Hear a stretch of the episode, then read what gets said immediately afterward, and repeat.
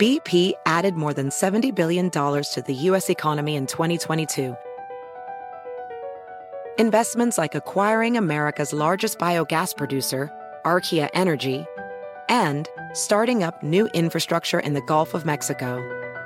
It's and, not or. See what doing both means for energy nationwide at bp.com slash investing in America.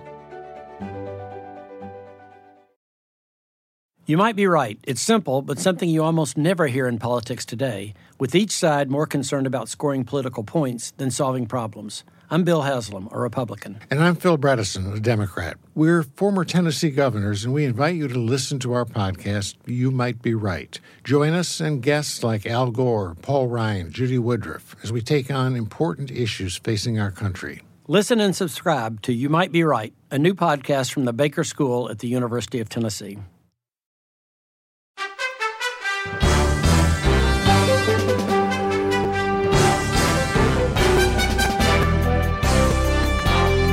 Hola, ¿cómo estás? Soy Fernando Espuelas desde Washington. Muy buenas tardes, gracias por acompañarme. Hoy te vengo contando sobre mi análisis de lo que está pasando en el Partido Republicano.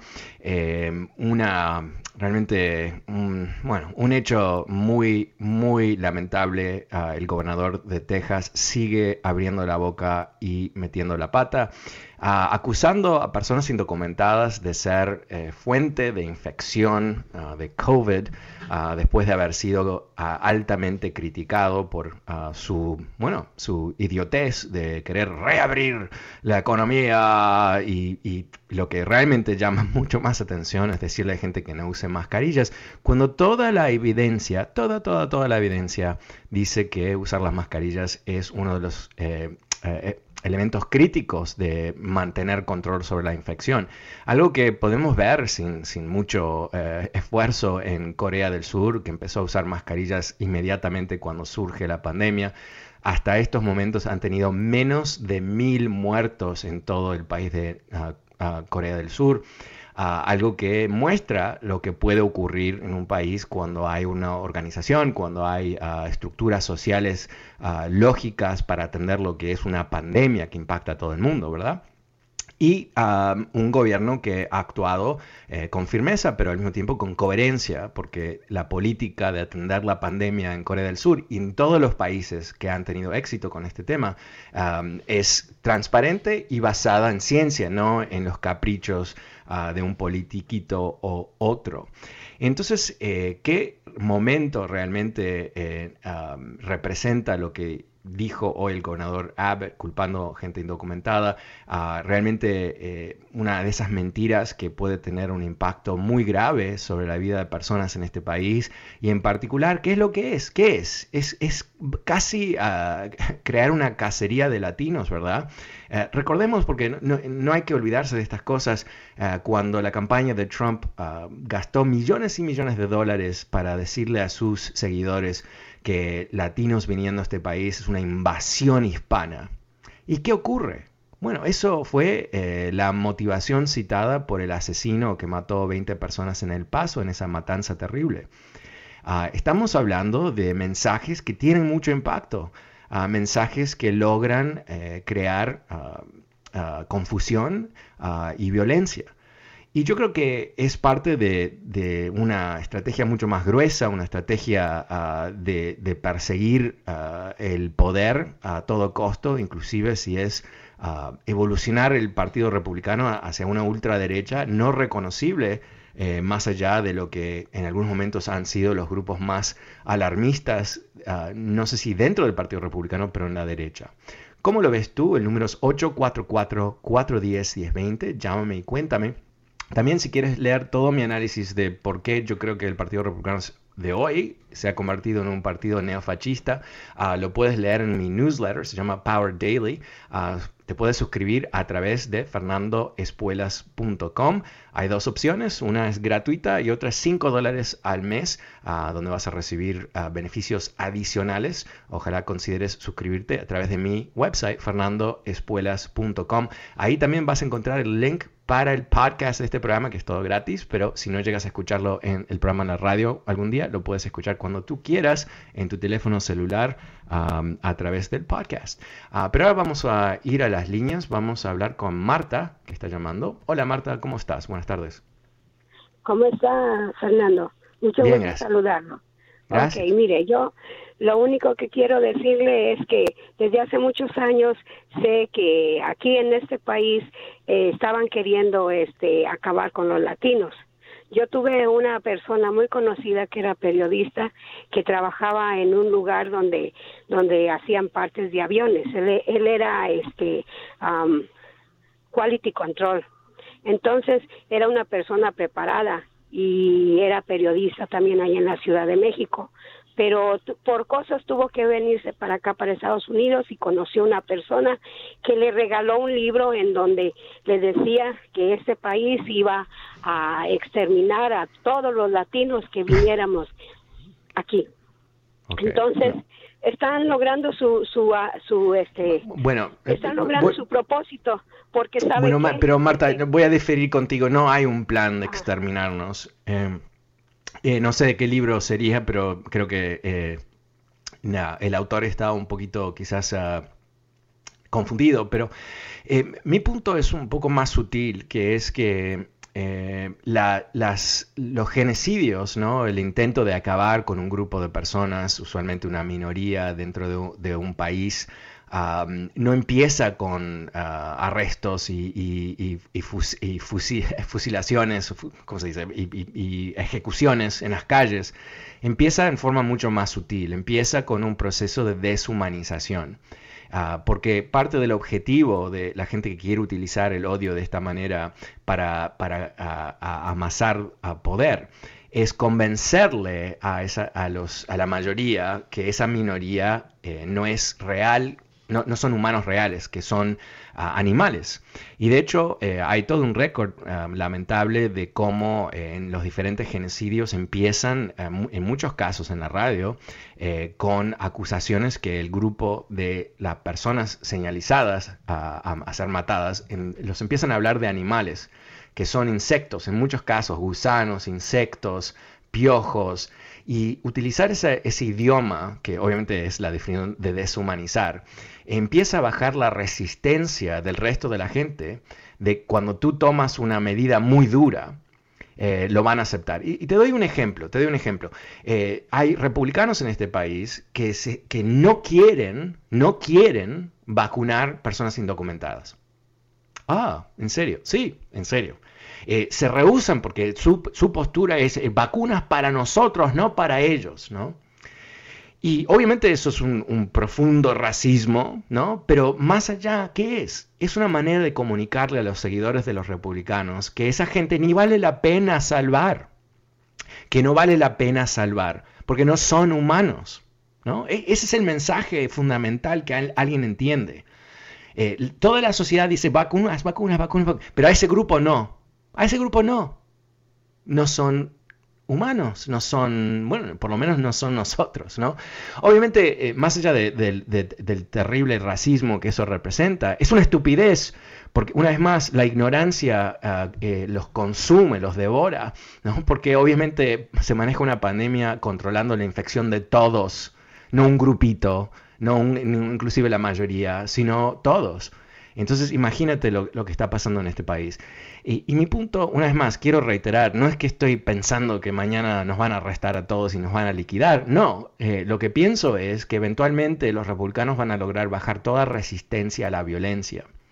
Y ahora estamos recibiendo violencia verbal. Cuando el gobernador de Texas dice que son eh, los indocumentados que están ah, ah, eh, infectando a, los, buenos tejanos, eso, eso es una invitación a la violencia. Te, aseguro, te aseguro, lamentable y no que sea divino, pero va a haber por lo menos un loco en Texas que va a decidir que se va a proteger de esta, de esta mugre latina ah, de alguna manera. Eh, va a ocurrir, va a ocurrir. Y comenté antes del corte comercial que hay, hay una, una, epidemia de gente asiática en este país eh, que está golpeada e inclusive han muerto varios, atacan viejitos en el norte de California, en, en diferentes estados también. E, es una enfermedad y la enfermedad una vez que empieza esta enfermedad, el odio al otro, es muy difícil controlarla. En particular cuando tienes la repetición constante de estos mensajes. No fue 50 años atrás que el gobernador Abbott culpa a los indocumentados del COVID, fue hoy. ¿no? Está ocurriendo este momento, está ocurriendo en este momento. Ah, muchísimas gracias, Marta. Eh, pasemos con ah, Richard. Hola, Richard, ¿cómo te va? Hola, Richard. Richard, Richard, Richard. Ok, creo que se nos fue Richard. Eh, pasemos con Jorge en Sherman Oaks. Hola, Jorge, ¿cómo te va? Buenas tardes. Ok, el otro Jorge entonces. Jorge, buenas tardes, ¿cómo te va? ¿Algún Jorge? no sé quién está en línea ya. Jorge, ¿no? Ah, a ver. Eh, no, aparentemente no me escucha. Pasemos con Miguel. Hola Miguel, buenas tardes. ¿Cómo te va? Hola, buenas tardes, eh, Fernando. Mira, te quiero hacer una preguntita así rapidito y luego me permite dar un comentario. Este, la pregunta es, mira, como yo he oído que Trump, que se va a volver a proponer para presidente en esa, él si acaso lo hiciera, sería nada más por cuatro años ya, ¿verdad? Porque ya hizo cuatro años. Exacto, sí, solamente pueden, pueden haber dos términos en la pero Pero recordemos lo que él había dicho, ¿eh? Él había dicho que, que él quería eh, presentarse más de una vez y todo eso. también recordemos que, que, nos salva el hecho que es un viejito y que eh, es, obeso. me, río de eso, perdón, porque sé que, que es, es, un problema real, pero simplemente no es la, eh, la persona más... no, no creo que, califica como el que va a estar en la mejor condición posible para ser presidente una vez más. Pero en fin, ¿y, y por qué me preguntas eso? pero legal legalmente no podría postularse como para ser presidente por ocho años, vea, legalmente. Claro, claro, no, no, no existe la posibilidad, al menos que se cambie la constitución. Eh, el comentario es esto, mira, este, este, yo oí que ya pasó de los 500 mil los muertos a causa del COVID aquí. Y yo oigo comentarios de gente que habla de ese asunto, ¿no? Pero la verdad es que yo creo que hay gente que nunca ha visto muertos así en algún lado, en la calle o lo que sea. Mira, yo soy del Salvador. Tú sabes que en El Salvador hubo una guerra y yo estoy viviendo allá en tiempo de la guerra y yo llegué a ver así grupos de gente muerta como de hasta 20, 25 muertos juntos y yo me quedé como traumado de ver ese muerto allí, ¿no? Yo era en ese tiempo pues un casi un niño, ¿no? Entonces, para mí eso era algo, wow, tanto muerto ahí, ¿no? Y yo me pongo a pensar ahora, ¿cuánto sería 500 mil muertos así como juntos? Y me pongo a pensar en, en, la magnitud de, la, de lo malo que ha sido esta, esta pandemia y pensar que, que, que todavía estamos en ella, que falta mucha gente más que vaya a morir. Lamentablemente es así terrible, porque te digo esto porque pues por los comentarios de gente que dice que eso no es mucha cosa y cosas así, ¿no? pero, pero, mira, eh, ah. tu ejercicio es, es muy interesante yo creo, porque es exactamente el desafío que tenemos como humanos de percibir lo que realmente implica medio millón de muertos, ¿no? Eh, yo, yo, creo que cuando yo digo que eh, excede, ese número es más grande que el número de muertos durante la Segunda Guerra Mundial, la Segunda Guerra Mundial eh, para todo el mundo, pero para Estados Unidos, es visto como una de las principales, eh, más sangrientas guerras en donde se jugó todo el país y murieron menos estadounidenses que se han muerto en un año del COVID. E, no es imaginable. Esta mañana em, eh, hubo un artículo en el New York Times, solamente leí la mitad porque realmente me rompió el alma, ah, sobre una empresa, una funeraria en Los Ángeles, ah, que está en un barrio latino, que está tan sobrepasada de muertos que tuvieron que contratar camiones para poner los cadáveres, eh, tuvieron que convertir la capilla en otro, otra área para, los, ah, para mantener los cadáveres. Eh, en el artículo reporta que hay gente que se está muriendo y, la familia no puede enterrarlos por semanas y semanas y semanas porque no hay capacidad en, la maquinaria de, enterrar gente. Estamos, eh, yo, creo que por eso a veces yo, yo pienso que eh, cuando, eh, cuando juzgamos a, Donald Trump, que se va a juzgar por, la historia y quizás por las cortes también, tenemos que, entender que el daño principal que hizo, quizás el daño que va a perdurar por más tiempo, es el, colapso, el ataque a la moralidad de este país. Él convenció a millones de personas que sus actividades ilícitas, que sus malos modales, que su desprecio a personas que no son blancas, a mujeres, a, todo tipo de grupo, eh, grupos de personas y países y, instituciones y todo el resto, eh, él condicionó a sus seguidores al odio y al desprecio. él, les enseñó cómo deshumanizar a millones de otras personas. Entonces, eh, cuando Trump trata de minimizar no solamente el, riesgo de la pandemia, pero cuando se empiezan a sumar los muertos, el número de muertos, eso condicionó a sus seguidores a pensar que era no big deal. ¿no? Recordemos lo que él decía eh, en, el comienzo de la pandemia, él y, su, y su, ah, sus secuaces no querían ayudar a Nueva York. Recordemos que Nueva York es el primer estado donde todo estalla. Y no lo querían ayudar, no querían ayudarlos. Y decían que era un problema de Nueva York. Y que Nueva York, como no es relevante para los republicanos, no lo iban a ayudar. O sea, todo el tiempo que se perdió en este país con estos idiotas malévolos, ¿no? Porque son payasos malévolos, no son simplemente payasos, en donde pudieron tomar acciones y no los tomaron porque querían hacer creer que esto iba a desaparecer. Es, es, una, es terrible, pero, pero yo creo que más allá del, de, todo lo, que es obvio que eh, mal, hicieron, el ataque a, nuestro concepto de, la moralidad, yo creo que fue una de las cosas más, más brutales. Muchísimas gracias. El número es 844-410-1020. Aprovecho a invitarte a que te suscribas a mi nuevo newsletter, se llama Power Daily, a través de mi website, fernandospuelas.com. Eh, te puedes suscribir y todos los días te voy a mandar a tu correo electrónico mi análisis político. Hoy eh, un ensayo bastante completo, diría yo, con videos y fotos y muchas cosas más, eh, hablando sobre este fenómeno, el cambio del Partido Republicano, cosas para leer.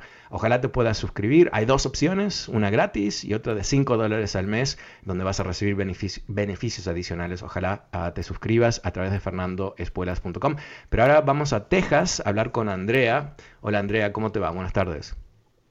Ah, buenas tardes, Fernando. Gracias por recibir mi llamada. Gracias por llamar.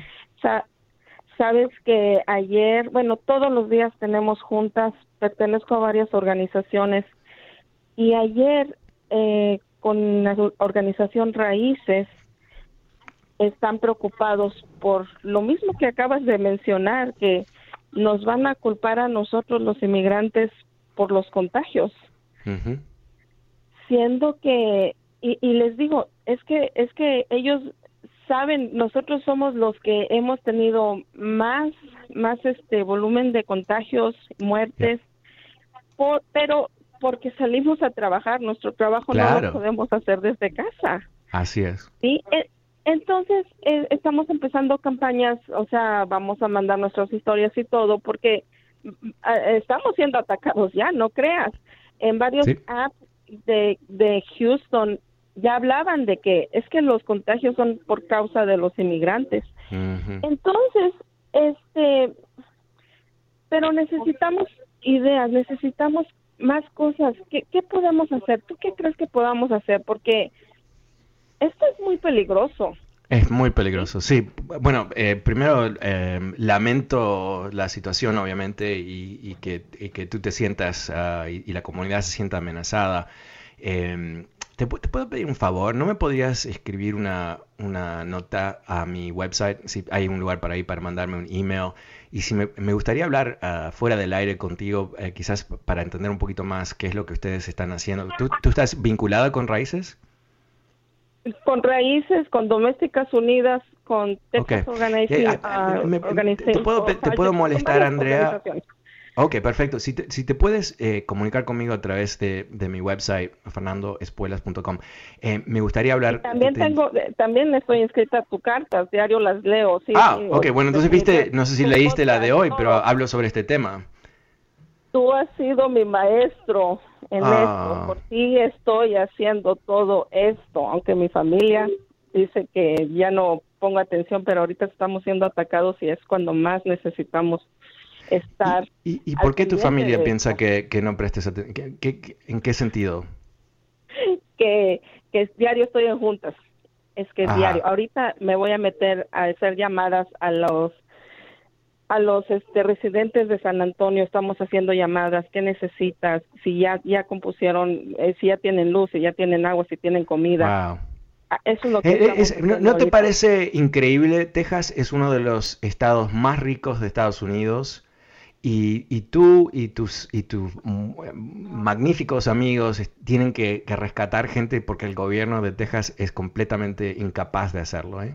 Es increíble. Es ridículo, es ridículo y no sabes cuánta necesidad hay. Este es, que hay aquí pozos petroleros, hay tanta este fábricas, tanta tanto negocio y la gente no tiene comida, no, tiene agua, no tiene luz, no tiene dónde vivir. Estamos peleando también eso que no los no los saquen de sus hogares no, es increíble. Y, comento, eh, porque creo que está ligado a esto, ¿no? Con, con toda la realidad humana ah, de sufrimiento en este país, los republicanos no quisieron acompañar a los demócratas en este plan de rescate que le va a mandar dinero directamente a gente que necesita dinero, eh, que va a pagar por las vacunas, que va a ayudar a las escuelas, que va a hacer una cantidad de cosas. Y no, no, quieren, no quieren ayudar a sus propios votantes. Yo creo que el cinismo que eso representa, ¿no? que los votantes son medios estúpidos y no se dan cuenta, o que ellos van a poder mentir, ¿no? Ah, imagínate, ¿no? Eh, eh, bueno, no, hay que imaginarse qué estúpido que eso es. Abbott está culpando eh, la situación nefasta de Texas en los inmigrantes como que él no es gobernador, como que él no tiene poderes realmente enormes como gobernador, poderes constitucionales, como que él no está a cargo de toda una maquinaria gigante de gobierno. Y lo que está ocurriendo es la culpa de los inmigrantes. Estas cosas, sé que me estoy, estoy repitiendo el mensaje, pero creo que es importante entenderlo. Esta es la manera como la violencia se desata y cómo los gobiernos de la ultraderecha logran crear condiciones bajo cual ellos pueden tomar acciones violentas en contra de ciertos grupos que se oponen a ellos y el resto de la población se queda callado porque cuando llega el momento del golpe, de la violencia, la gente ya está pensando que de alguna manera es, eh, la víctima se lo mereció. Eso es lo que están tratando de lograr. Eh, te, agradezco mucho. Eh, si, si, puedes, me encantaría entender un poquito más lo que estás haciendo en Texas, Andrea. Déjame un mensaje, te lo agradezco mucho. Hasta pronto. Hablamos. No, gracias a ti. Muchas gracias, por todo lo que suerte. Gracias. No, gracias por todo tu gran esfuerzo. pasemos con uh, Francisco. Hola Francisco, ¿cómo te va? Buenas tardes. Buenas tardes, Fernando. Ah, mira, nomás te quería hacer una pregunta. Este, estás hablando ahorita del gobernador de Texas, ¿verdad? Mira, este, nunca hablas tú de ayer desviates un poco la atención sobre el gobernador de Nueva York que abusó de las mujeres. ¿Por qué no tocas ese tema también para caerle un poquito a los demócratas que no son tan, bien? gracias por comentarme eso. Eh, ¿Sabes por qué no lo comenté? Porque no es, no es para nada relevante a lo que venimos hablando en este programa.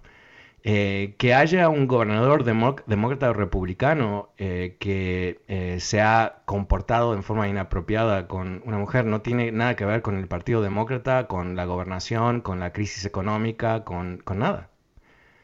No, no me digas que no es relevante. Si ¿Cuál es la relevancia? Explícamelo. Ok, ok, dime, dime, dime, ¿cuál es la relevancia? Mira, eh, eh, la relevancia de una mujer abusada no es relevante. No, no, espera un segundito. Primero no se ha comprobado nada eh, y abusada es un... no, no, no, no, espera, es que... ¿sabe? Ok, te voy a decir algo. ¿Sabes qué? ¿Sabes también lo que no comenté ayer? Eh, el, el, ¿cómo se llama? El congresista eh, Crenshaw de, Carolina del Norte eh, fue acusado hace dos días atrás en un artículo de BuzzFeed de haber ah, abusado de varias mujeres, inclusive uh, violentamente, en college y él eh, no ha dicho nada. Fox News lo sacó al aire para hablar sobre los libros de Dr. Seuss y nunca le preguntó, eh, ¿tú estuviste abusando de mujeres? ¿Ok? Eso tampoco lo mencioné. ¿Sabes por qué? Porque no me pareció relevante. eh, porque no, eso no es el tema de este programa. Ahora, tú eh, quieres jugar un juego, tú piensas que, hay que pegarle a uno y hay que pegarle al otro. No, lo que hay que hacer es, hay que ver las cosas y analizarlas en forma objetiva. Y lo que tenemos aquí es un gobernador en Texas que está acusando a los indocumentados de ser la fuente de las infecciones. Y tú, eh, que no te quieres enfrentar con la realidad que el Partido Republicano se ha caído eh, en las rodillas, eh, quizás tienes que enfrentarse con esa realidad. Me he quedado sin tiempo, soy Fernando Espuelas desde Washington. Muchísimas gracias, chao. BP added more than $70 billion to the U.S. economy in 2022 by making investments from coast to coast. Investments like building charging hubs for fleets of electric buses in California and starting up new infrastructure in the Gulf of Mexico. It's and, not or. See what doing both means for energy nationwide at bp.com slash investing in America. Is America's primary system working? Is the Electoral College still the best process for electing a president? Could a third party candidate ever be successful? In a new season of You Might Be Right, former Tennessee governors Bill Haslam and Phil Bredesen gather the country's top experts to explore these issues and more as we approach the 2024 presidential election. Listen to You Might Be Right, a new podcast from the Baker School at the University of Tennessee, available now wherever you get your podcasts.